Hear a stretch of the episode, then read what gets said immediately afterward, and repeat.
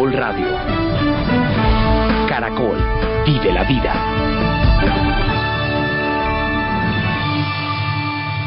Buenas.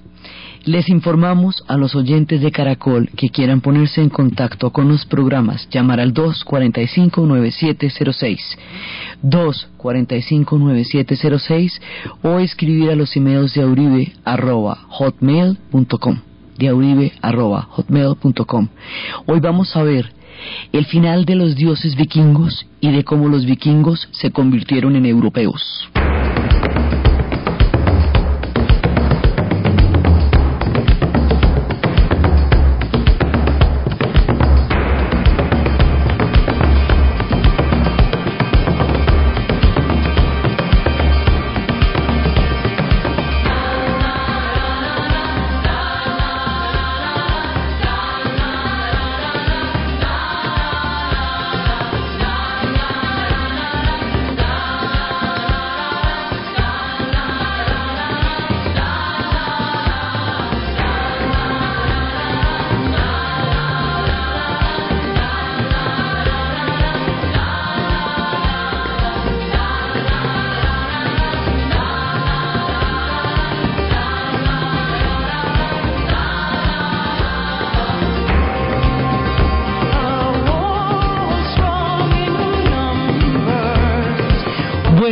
Nosotros hemos venido anunciando a lo largo de los diferentes relatos de la historia de los vikingos que algún día sus dioses van a morir.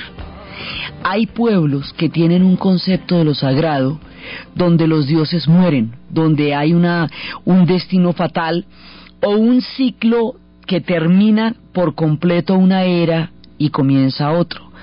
Entre los pueblos del mazdeísmo, entre Aura Mazda, Zoroastro y Arimán en Irán, hay un momento en que va a haber un combate mortal entre Arimán y Zoroastro y va a ser como el juicio final y después empezará una nueva era. En el Apocalipsis también hay una un punto de destrucción total de un mundo y comienzo de otro. El, la destrucción del mundo de los humanos y el comienzo de una nueva era de paz y de armonía, pero que primero atravesará un cataclismo de grandes proporciones, es lo que tanto que existe el término apocalíptico para de, designar un ciclo de destrucción pavoroso. Entre los aztecas también existe una fatalidad que algún día vendría una destrucción y hay ciclos de destrucción en el mundo maya también, en donde se hablaba de momentos en que terminaba una era y empezaba otra. En el mundo de los vikingos, desde el puro principio de los tiempos está claro que sus dioses van a morir estos dioses no son inmortales, no son todos poderosos, no son indestructibles, están llenos de debilidades y de fragilidades, y en algún momento, como ellos usurparon una legitimidad, en algún momento ellos van a padecer todo eso y va a haber una venganza del mundo de los gigantes. ¿Se acuerda que ellos originalmente arrebataron una, un reino al mundo de los gigantes? Ellos no conjuran esto, porque por ejemplo los dioses griegos, para romper el ciclo de que Cronos castró a Uranos y luego Zeus castra a Cronos, entonces Zeus lo que va a hacer es que se reúne con todos los hermanos, los dioses del Olimpo, y se ponen de acuerdo en repartirse el cosmos y en repartirse el Olimpo y todo bien, y quedan todos en paz. Los dioses griegos cuando no van a morir eh, en una batalla, no es que se van a agarrar Zeus contra Apolo y eso se den balazos con Artemisa, no, es que el mundo se va a cristianizar y esos dioses van a quedar en otros universos como lo estábamos viendo.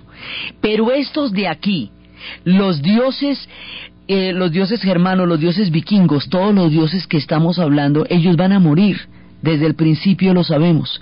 Y van a morir en una batalla que se, es el fin de todos los tiempos.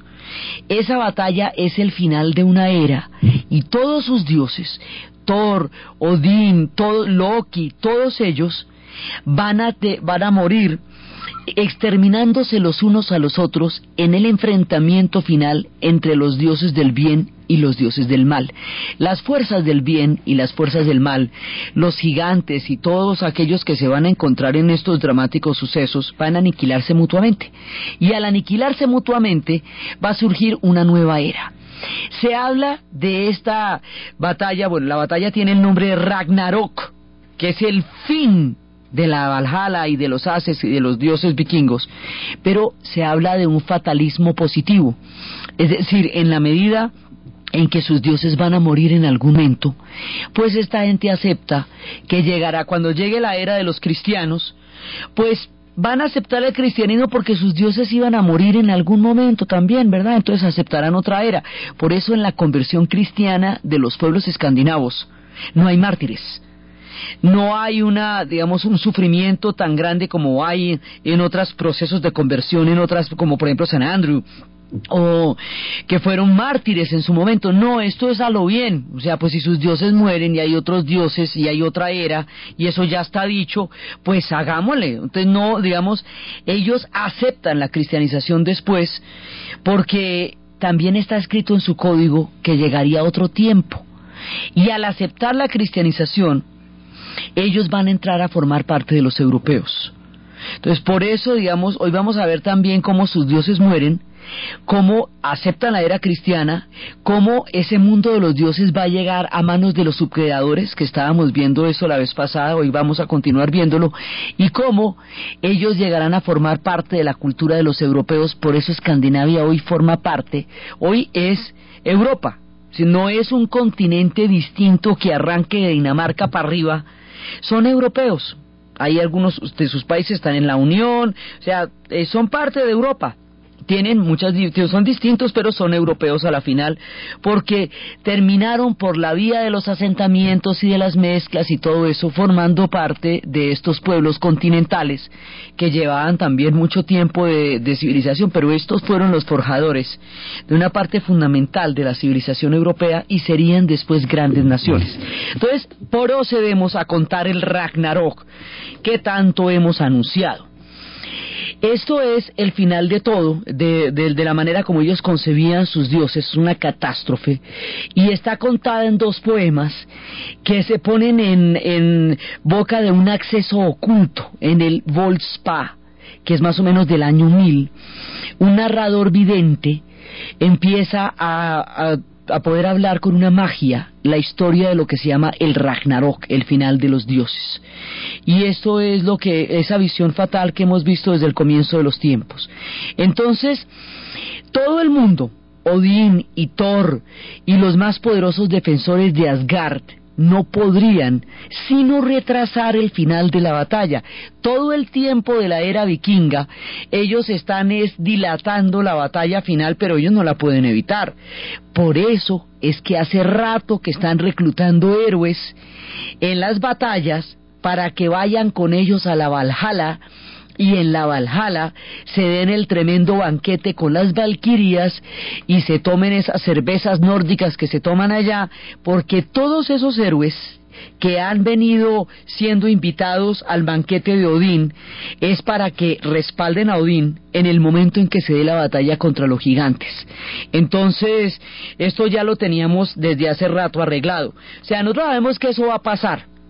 Entonces, por un lado reclutando los héroes para el banquete de Valhalla, por el otro lado teniendo, siempre cuidando el puente, el puente del arco iris, para que no se suban los gigantes por el puente del arco iris, para que el puente no se caiga, porque ese puente es el que determina que ellos puedan estarse defendiendo de un ataque de los gigantes, que cuentan con una gente poderosísima, con la serpiente del mal, con un montón de combo muy miedoso, entonces ellos lo mantienen a raya con el arco iris.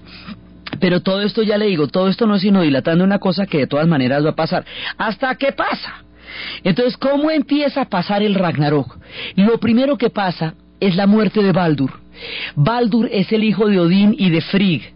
Es el más querido de, las, de los Asir, el más bonito, además es un, es un dios de una belleza y es un dios, eh, digamos, de una fascinación y es de los consentidos de Asgard.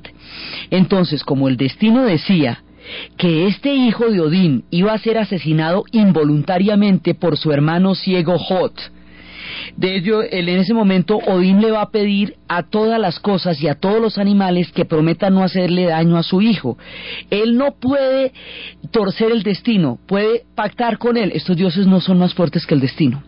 Loki convertido en una figura, digamos, ¿se acuerda que Loki al principio es como bandido, como pícaro, como, como, pues un, como tomador de pelo, pero Loki también tiene una naturaleza perversa y en la época del Ragnarok él va a desempeñar un papel fatal.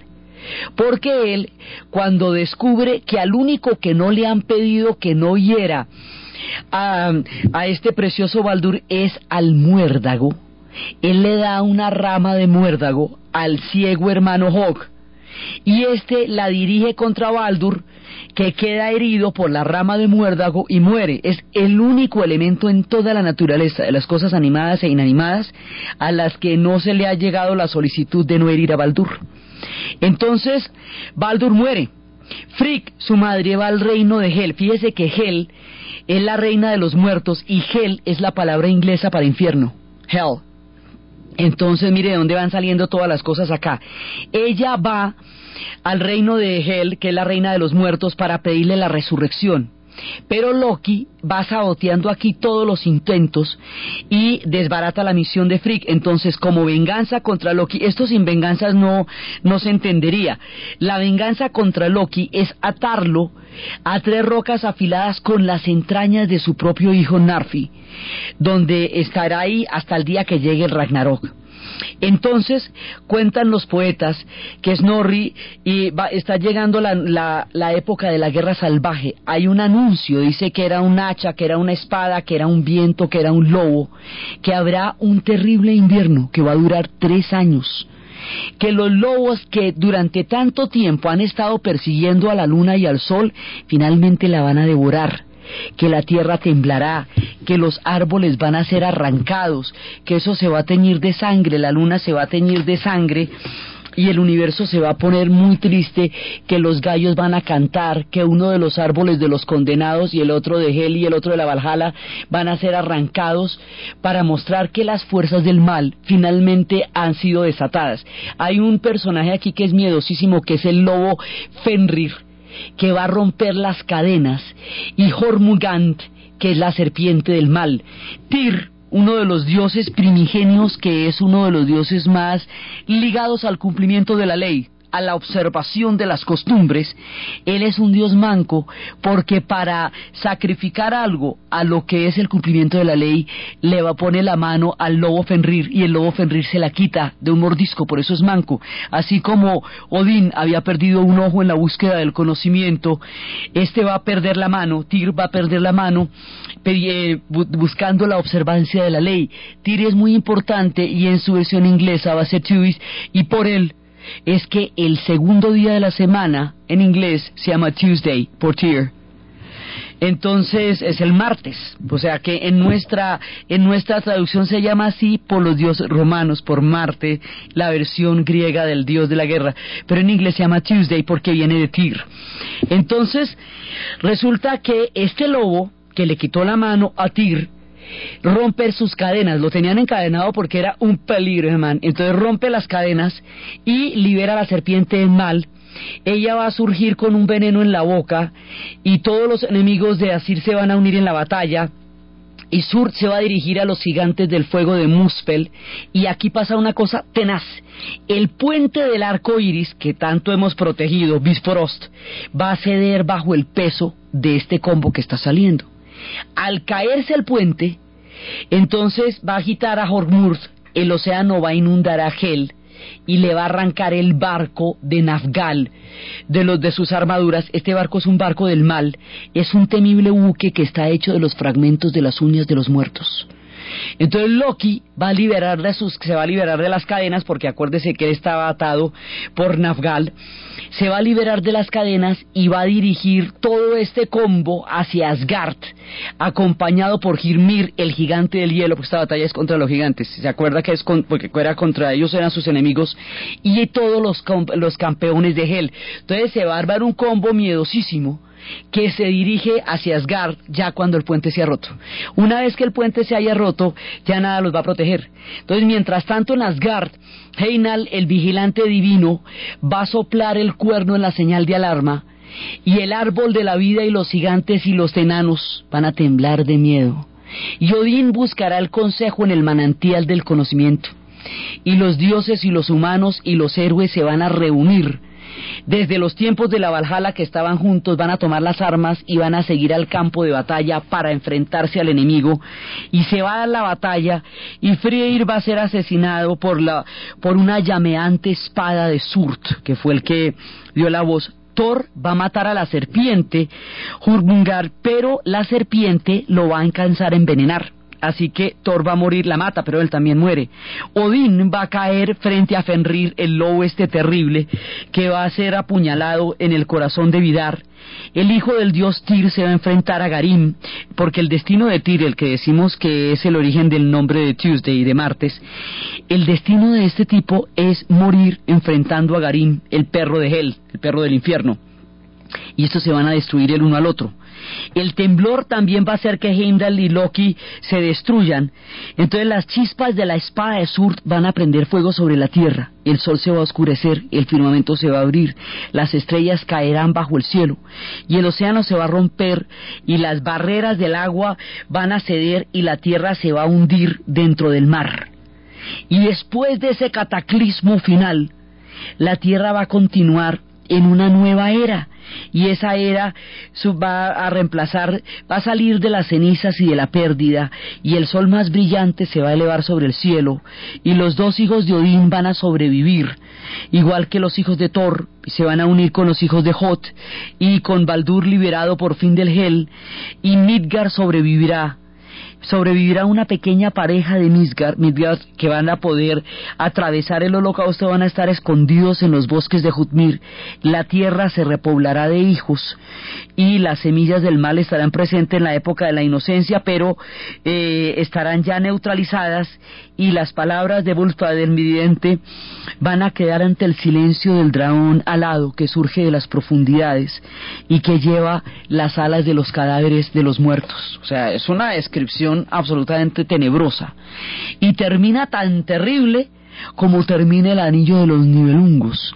Entonces, eh, donde se acuerda que en el anillo de los nivelungos todo el mundo se destruye y se neutralizan los unos a los otros en todas estas fuerzas de las venganzas desatadas. Eso es lo que va a pasar en el cielo, en Asgard, en los dioses de la mitología nórdica.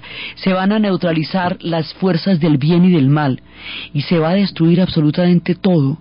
Y esto que lo habíamos predicho, digamos, en la manera como se desarrollará la historia de los nivelungos, va a pasar a un nivel cósmico gigantesco en la batalla del Ragnarok y será el fin de sus dioses.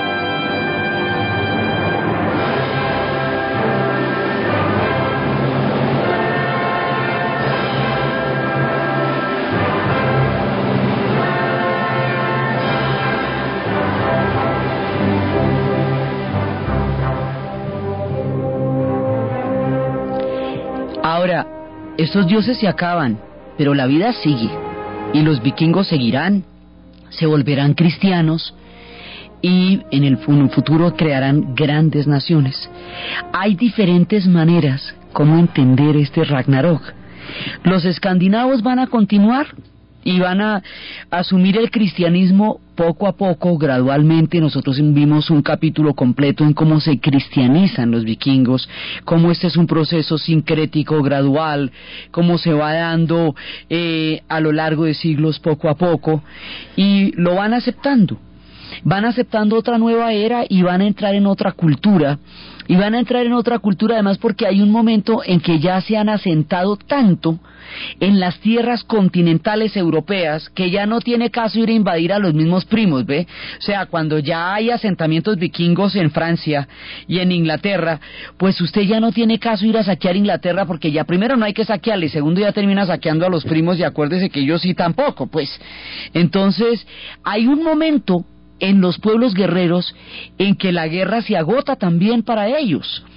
Hay un momento en que ya no hay que tierra saquear, las fortalezas y los castillos de los europeos se han hecho cada vez más grandes y más poderosos, ya están alertas, ya no existe el elemento sorpresa de las primeras oleadas, muchos se han sedentarizado, empiezan a darse las, los fundamentos políticos de la formación incipiente de los estados nacionales, luego los poderes empiezan a centralizar y en la medida en que se empiezan a centralizar esta forma de vida se va haciendo cada vez menos viable, hay un momento en que eso pasa, digamos, los guerreros después de años o siglos, según las historias de los pueblos, que de estarse eh, guerreando con todos los demás pueblos, en algún punto se integran y se sedentarizan y forman parte de las culturas que otrora atacaron tanto y las modifican y las transforman, pero en algún momento entran a formar parte de ellos. Pues pasa con los vikingos, pasó con los otomanos, es como una de las leyes, con los mongoles también,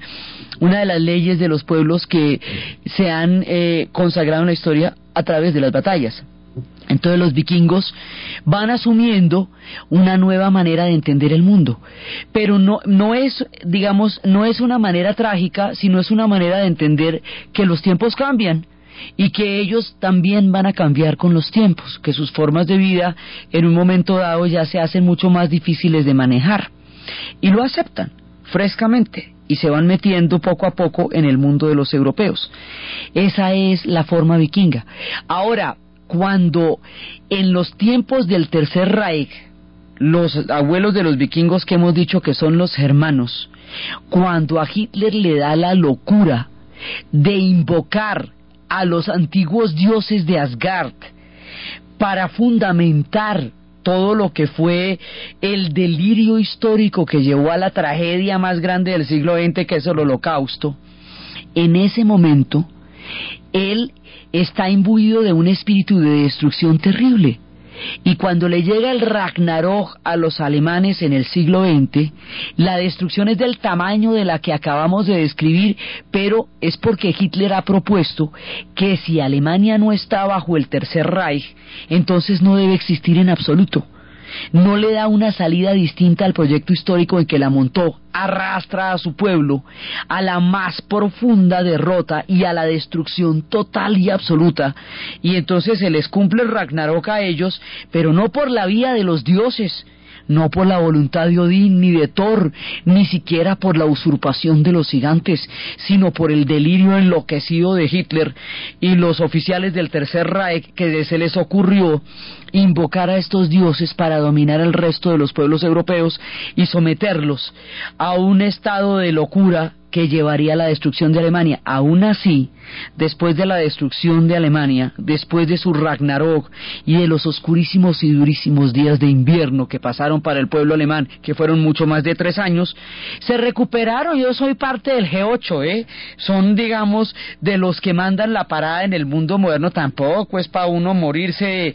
Digamos, todos estos pueblos a la final van a sobrevivir sí, van a poder seguir adelante y, todo bien, tienen su momento durísimo, pero salen adelante y los escandinavos no van a vivir esa destrucción porque aceptan con ese fatalismo positivo la llegada de los nuevos tiempos.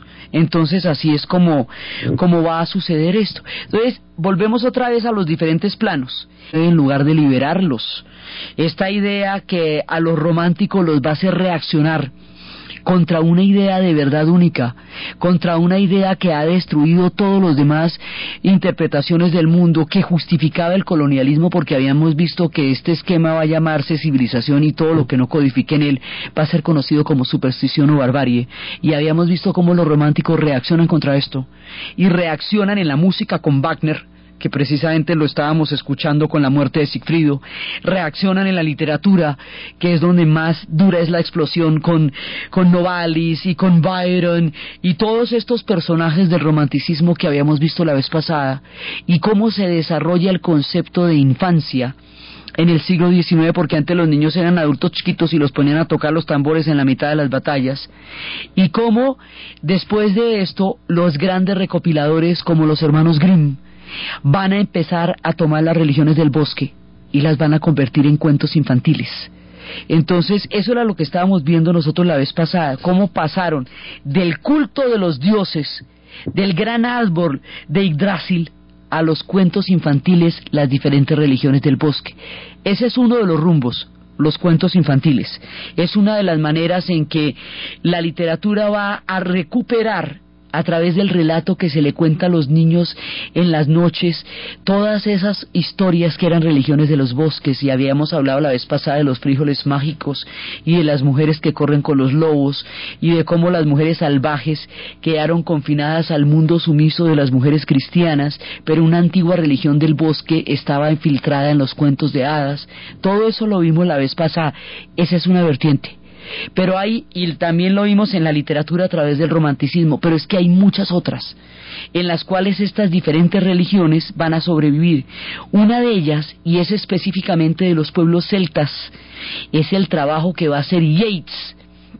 El poeta Yeats va a vivir en Irlanda en el momento más aterrador de la historia de Irlanda, y Irlanda ha tenido momentos bien feos, cuando la partición, cuando la guerra civil, cuando Inglaterra se toma las cinco condados del norte protestantes, que en su mayoría protestantes, y se crea la República de Irlanda, y hay una guerra civil y hay una rebelión, en, la, en ese tiempo del 16 al 21, que Irlanda ve las sombras, cuando Irlanda estaba más golpeada, Yates decide que la manera de sacar adelante el, la cultura del pueblo irlandés y su propia conciencia es recuperar los antiguos dioses del mundo celta, toda la mitología del mundo celta, para hacerlos sentir orgullosos de su propia valía y herederos de una gran mitología y de un riquísimo mundo del bosque. Y de esa manera, antiguos dioses y plantas y encantamientos que habían estado en el pasado confinados a todas estas historias que hemos contado, surgen en la imaginación poética de Yeats para el alma del pueblo irlandés.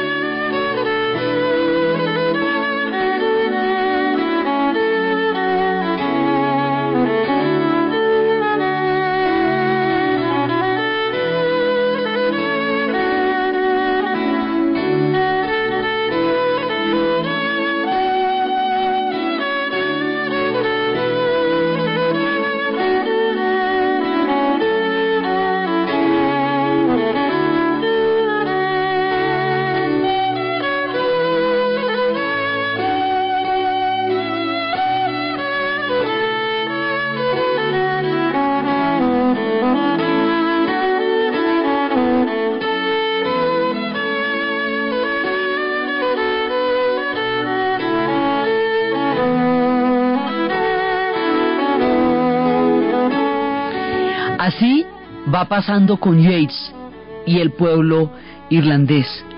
Más adelante, cuando venga la Primera Guerra Mundial y pasen los horrores que vayan a pasar y el sueño de la razón cree monstruos como había predicho en sus noches de más oscuras pesadillas Goya en sus pinturas, cuando vio las monstruosidades que se estaban haciendo en nombre de la razón.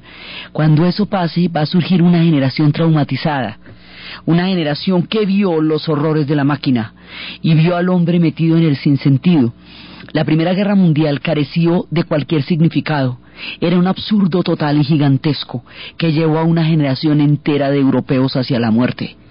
Y después de este dantesco espectáculo de la sin razón humana, después de este suicidio de la razón, hay una añoranza por el honor, por la verdad, hay una añoranza por la lealtad, por aquellas palabras que realmente valían, por el fuego que, que realmente importaba Y eso es lo que va a hacer que Tolkien y sus compañeros, ellos tenían un círculo de mitología, pero los compañeros de Tolkien van a morir en la batalla. Solo sobreviven dos y Tolkien tiene la, la misión histórica de rescatar este círculo de mitología para hacerlo visible para los ingleses.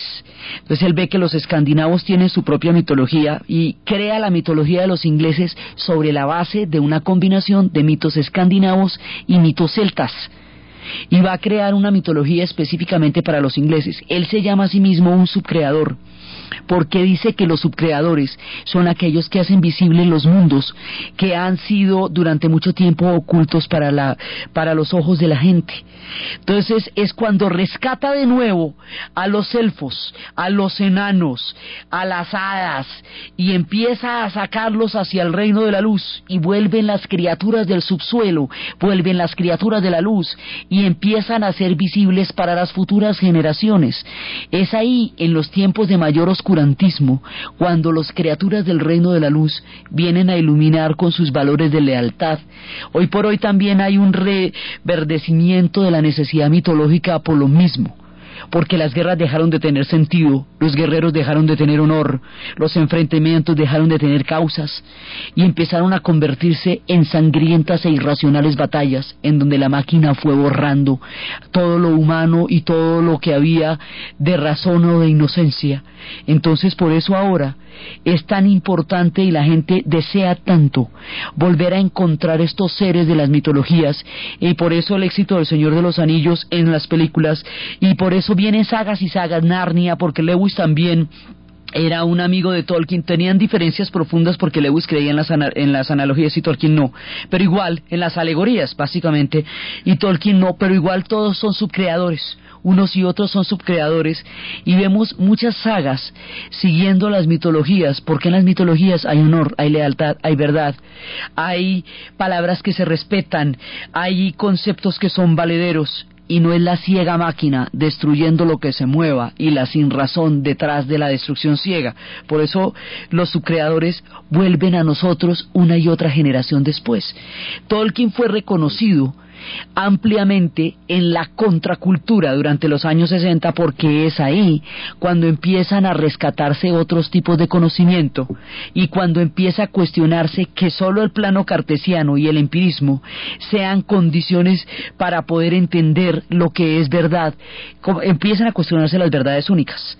Dicen, sí, eso es chévere y es la ciencia moderna y está muy bien, pero no es la única verdad porque el universo humano es muchísimo más rico y más complejo y empiezan a rescatar la fantasía y empiezan a rescatar otras verdades. La magia vuelve a tener un lugar, lo vuelve a tener en la literatura fantástica y es a través de los relatos de Tolkien que escribe El Señor de los Anillos durante la Segunda Guerra Mundial. Antes de que empiece la guerra en 1939, ha hecho una conferencia que se llama El Derecho de las Hadas. Y el Derecho de las Hadas es cuando dice que cuando las historias son terribles, que cuando los pueblos viven épocas monstruosas como la que en ese momento se avecinaba en Europa, si la mente está metida dentro de la guerra todo el tiempo, entonces la mente también es prisionera. Hay veces cuando los cuerpos tienen que vivir cosas terribles, la mente puede liberarse y una de las maneras de liberarse es a través del mundo de la fantasía, no como un escapismo, sino como el derecho a ejercer la libertad de la imaginación, porque la imaginación suya es suya y esa no la controla nadie. Entonces, eh, la imaginación como libertad, no como escape sino como una posibilidad histórica y cósmica de ver un horizonte más allá de lo propio inmediato en el que se está viviendo. Ese es el derecho a las hadas que reivindica Tolkien. Entonces, ahí es cuando empieza a escribir durante todos los años de la Segunda Guerra Mundial El Señor de los Anillos. Va a escribirlo durante, antes y durante, porque duró 14 años escribiendo esa obra. Entonces empieza a narrar, ahora qué pasa con los hombres, qué pasa con los vikingos mismos los vikingos mismos, al cristianizarse, se asimilan a los pueblos europeos. Y el caso de la asimilación más grande que nosotros vamos a ver, pues es el caso de los normandos, que cuando los francos les dijeron a los normandos, mire, le vamos a dar esta tierra para que usted se quede con esa tierra, se convierta en una especie de tapón para impedir que las siguientes invasiones vikingas vengan para acá y de ahí en adelante usted coge esa tierra, pero con la condición de que no la monte Usted coge a tierra y, y, suave, ¿me entiende? Ahí se queda. Y a mí no me aparece un vikingo por el Sena para un remedio más, porque es que no me aguanto eso. Cuando eso pasa, los normandos se asientan. ¿Quiénes son los normandos? Los vikingos cristianizados. Entonces, ¿qué dónde están? En Francia. Y después de eso van a invadir Inglaterra. Y cuando invadan Inglaterra, crearán el destino definitivo de la nación inglesa. Porque Inglaterra va a quedar, digamos, su forma acabada y última. Es la que van a coger después de la invasión normanda. De ahí en adelante no nos va a invadir más nadie, más nunca. ¿Sí? Y hasta el tiempo moderno. Los normandos forjan ya la última etapa de toda esta temprana Inglaterra. Entonces llegarán allá los normandos. A su vez, cuando los normandos invadan Inglaterra, antes de eso estaban los sajones. Los sajones habían, eran también pueblos hermanos, pero ellos habían llegado mucho antes. Estos habían sometido a los celtas. Entonces cada uno que se ve sometido monta su leyenda. Cuando los celtas se vieron sometidos por los sajones, echaron el cuento de Arturo. Cuando los sajones se vayan a ver sometidos por los normandos, van a sacar dos leyendas para mostrar cómo se sienten oprimidos por esta nueva invasión. Esas dos leyendas tendrán lugar, una de ellas en los bosques de Sherwood, y será la leyenda de Robin Hood, y la otra será la leyenda de Ivanhoe. Y estos tres personajes, Arturo en tiempos de los celtas y Ivanhoe y Robin Hood en tiempo de los sajones contra los normandos, formarán parte de los espíritus de los bosques de la formación de la temprana Inglaterra.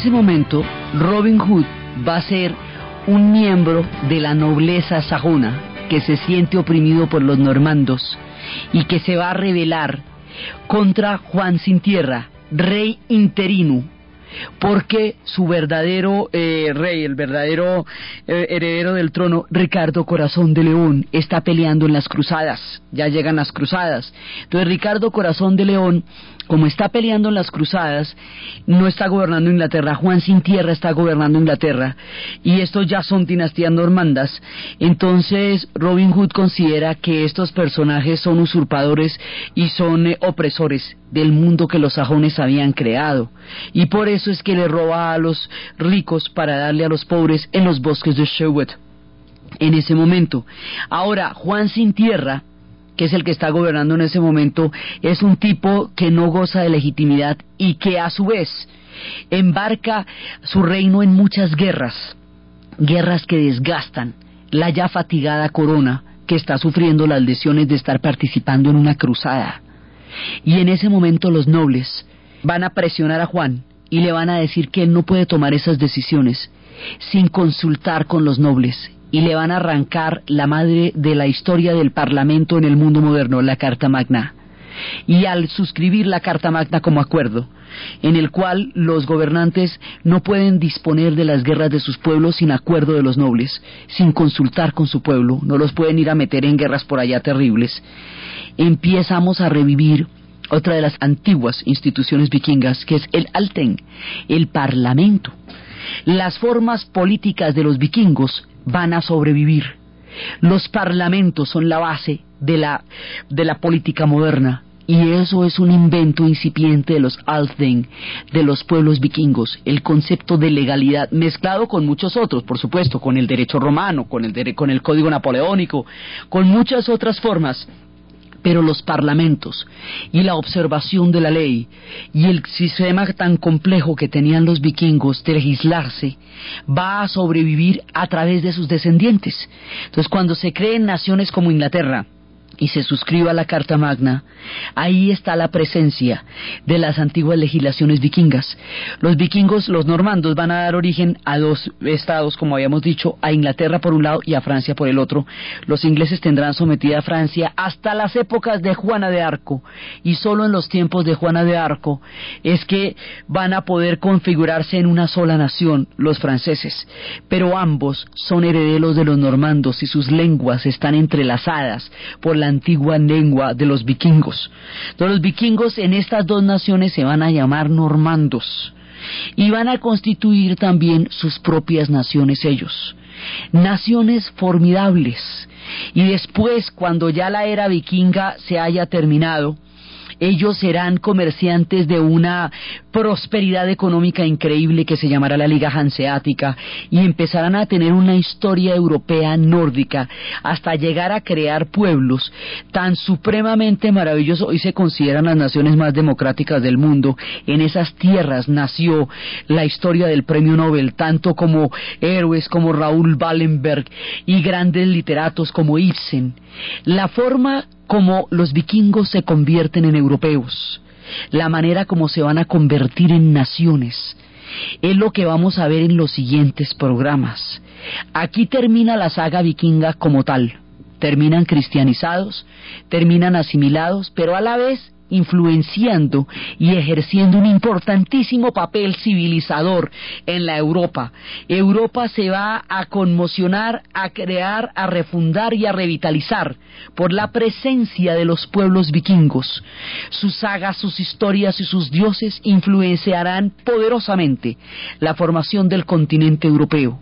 Y estos pueblos a su vez van a empezar su rumbo hacia convertirse en estados nacionales, hasta llegar a ser formidables pueblos que hoy día están, digamos, entre, entre los pueblos más sabios y democráticos del mundo. Ese es el proceso que vamos a empezar ahora.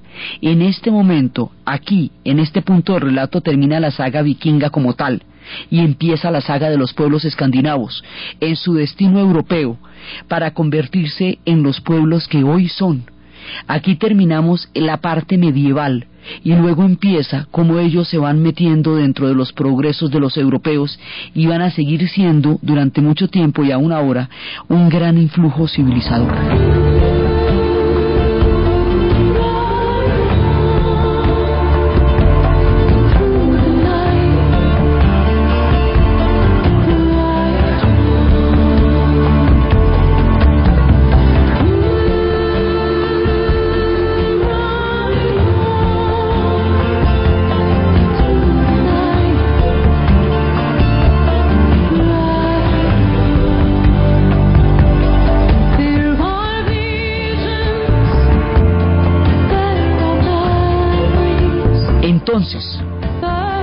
Desde los tiempos de los vikingos que cruzaban las mares hasta las épocas en que sus asentamientos van cambiando sus formas de vida, desde el horror del Ragnarok hasta la supervivencia de los dioses a través de la música, la literatura, los subcreadores, las nuevas conciencias en tiempos terribles que traen a la mente los tiempos heroicos, desde las sagas, desde el árbol de Yggdrasil, desde los nuevos mundos, desde los enanos y los elfos, desde los normandos y los sajones, desde las leyendas que brotan alrededor de la presencia de estos pueblos y su transegar por el gran río de la historia, en la narración Diana Uribe, en la producción Ernesto Díaz y para ustedes feliz domingo.